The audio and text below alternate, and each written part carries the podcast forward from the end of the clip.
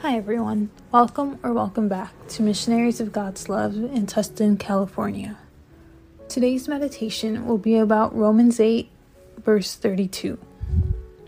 Let's go ahead and begin by finding a comfortable place with little to no distractions.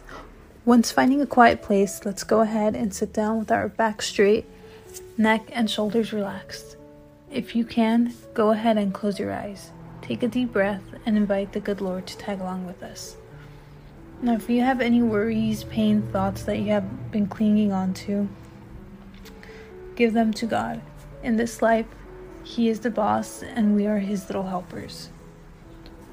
Romans 8, verse 32 says, quote, He who did not spare His own Son, but gave Him up for us all, how will He not also, along with Him, graciously give us all things? End quote. Picture God in front of you while thinking about this verse.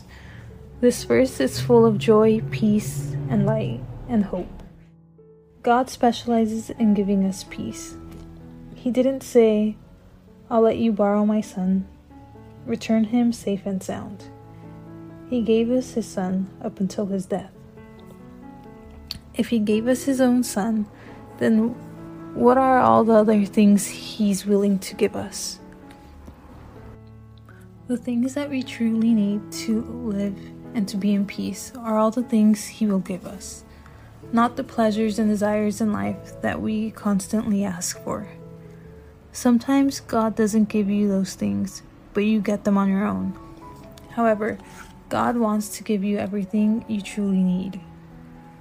A few questions to ask are How should we respond to Him? Another one is why do we sometimes doubt God's existence if He gave us His own Son? Why is it so hard to have faith in Him during difficult times? And how could we ask for more things when He has already given us more than enough? Ask God for His guidance in keeping your faith when there are difficult times.